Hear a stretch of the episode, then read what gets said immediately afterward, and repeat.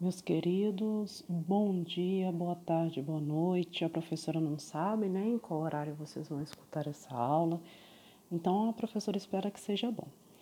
Agora, hoje nós vamos estudar as características do iluminismo. Lembra que nossa primeira aula foi sobre iluminismo?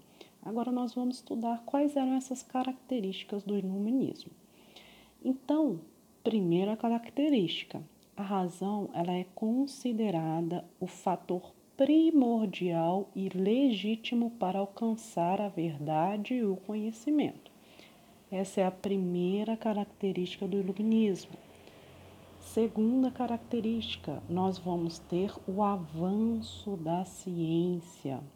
Além do avanço da ciência, nós vamos ter aí a substituição das crenças religiosas que são contrárias a toda evidência científica, tá? Lembrando, os iluministas eles eram contra o absolutismo, o mercantilismo, as vantagens da nobreza e da igreja. Eles vão defender aí que a política ela tem que andar sem a interferência do Estado outra característica iluminista.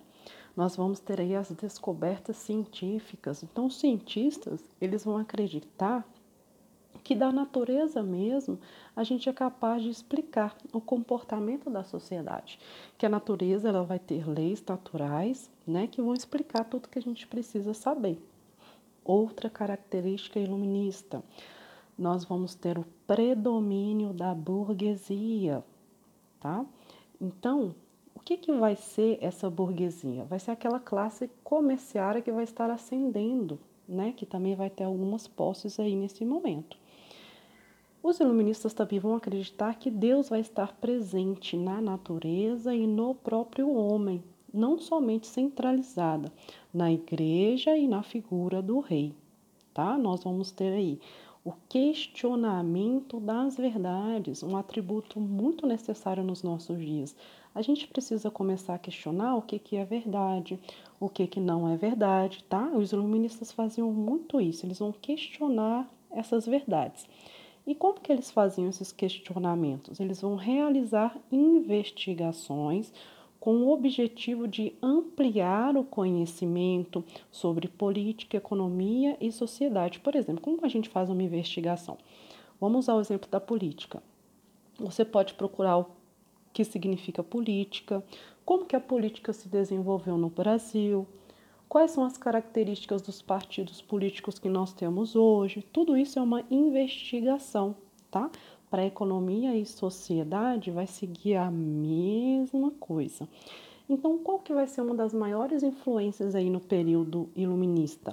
Nós vamos ter as ciências com as novas descobertas e invenções, como por exemplo, nós vamos descobrir, descobrir, né, desculpa, a órbita dos planetas, nós vamos descobrir o relevo da Lua, nós vamos descobrir que vai ter pressão atmosférica, nós vamos descobrir dados sobre a nossa circulação sanguínea, nós vamos descobrir, por exemplo, como que nós nos reproduzimos, como que é o comportamento dos espermatozoides, como nós seres humanos nos reproduzimos, né? Como acontece a nossa reprodução sexual.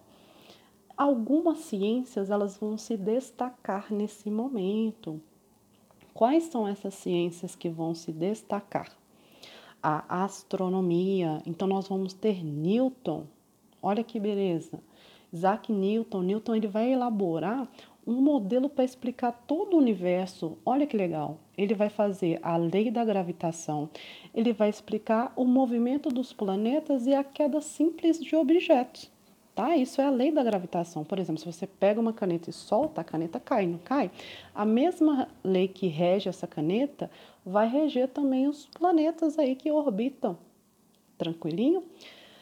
O que mais que Newton vai pesquisar? Lembra que a gente falou de investigações científicas? Então, Newton também ele vai estudar a decomposição da luz. O que é decomposição?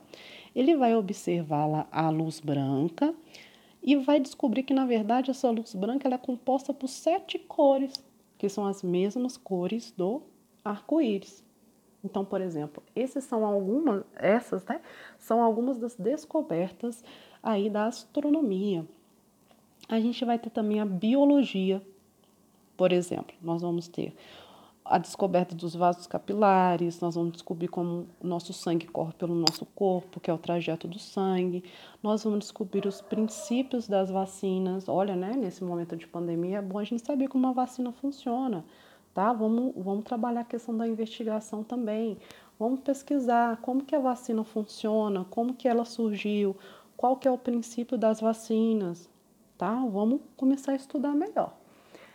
E por fim, não menos importante, né, contribuindo aí nas descobertas científicas, nós vamos ter a química.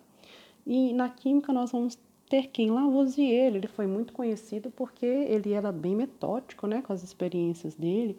A famosa frase de na natureza nada se perde, nada se cria, tudo se transforma, é de Lavoisier, tá? Então, o que, que ele vai provar? Qual que é a importância aí de Lavoisier? ele vai fazer o quê? Ele vai estudar a matéria, tá? E ele vai descobrir que a matéria ela pode mudar de estado numa série de reações químicas, mas a sua quantidade não se altera.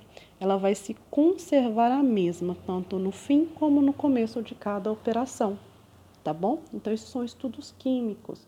Então, todos esses estudos a gente vai ter aí a astronomia, a biologia, a químicas, descobertas, todas elas vão ajudar aí no movimento iluminista para mudar aí, né, as questões. A razão ela vai ser colocada como centro, o antropocentrismo vai vigorar, tá bom? E essa mudança de cultura e essa mudança de pensamento, ela vai acontecer devido a esses fatores, belezinha? Espero que vocês estejam sentadinhos, confortáveis, anotando aí tudo que a professora está falando e que isso tenha aumentado um pouquinho o conhecimento de vocês. Tranquilinho? Não se esqueçam de fazer as sugestões, né, que a professora deixou aí. Qualquer dúvida é só me procurar, beleza? Grande abraço, até a próxima.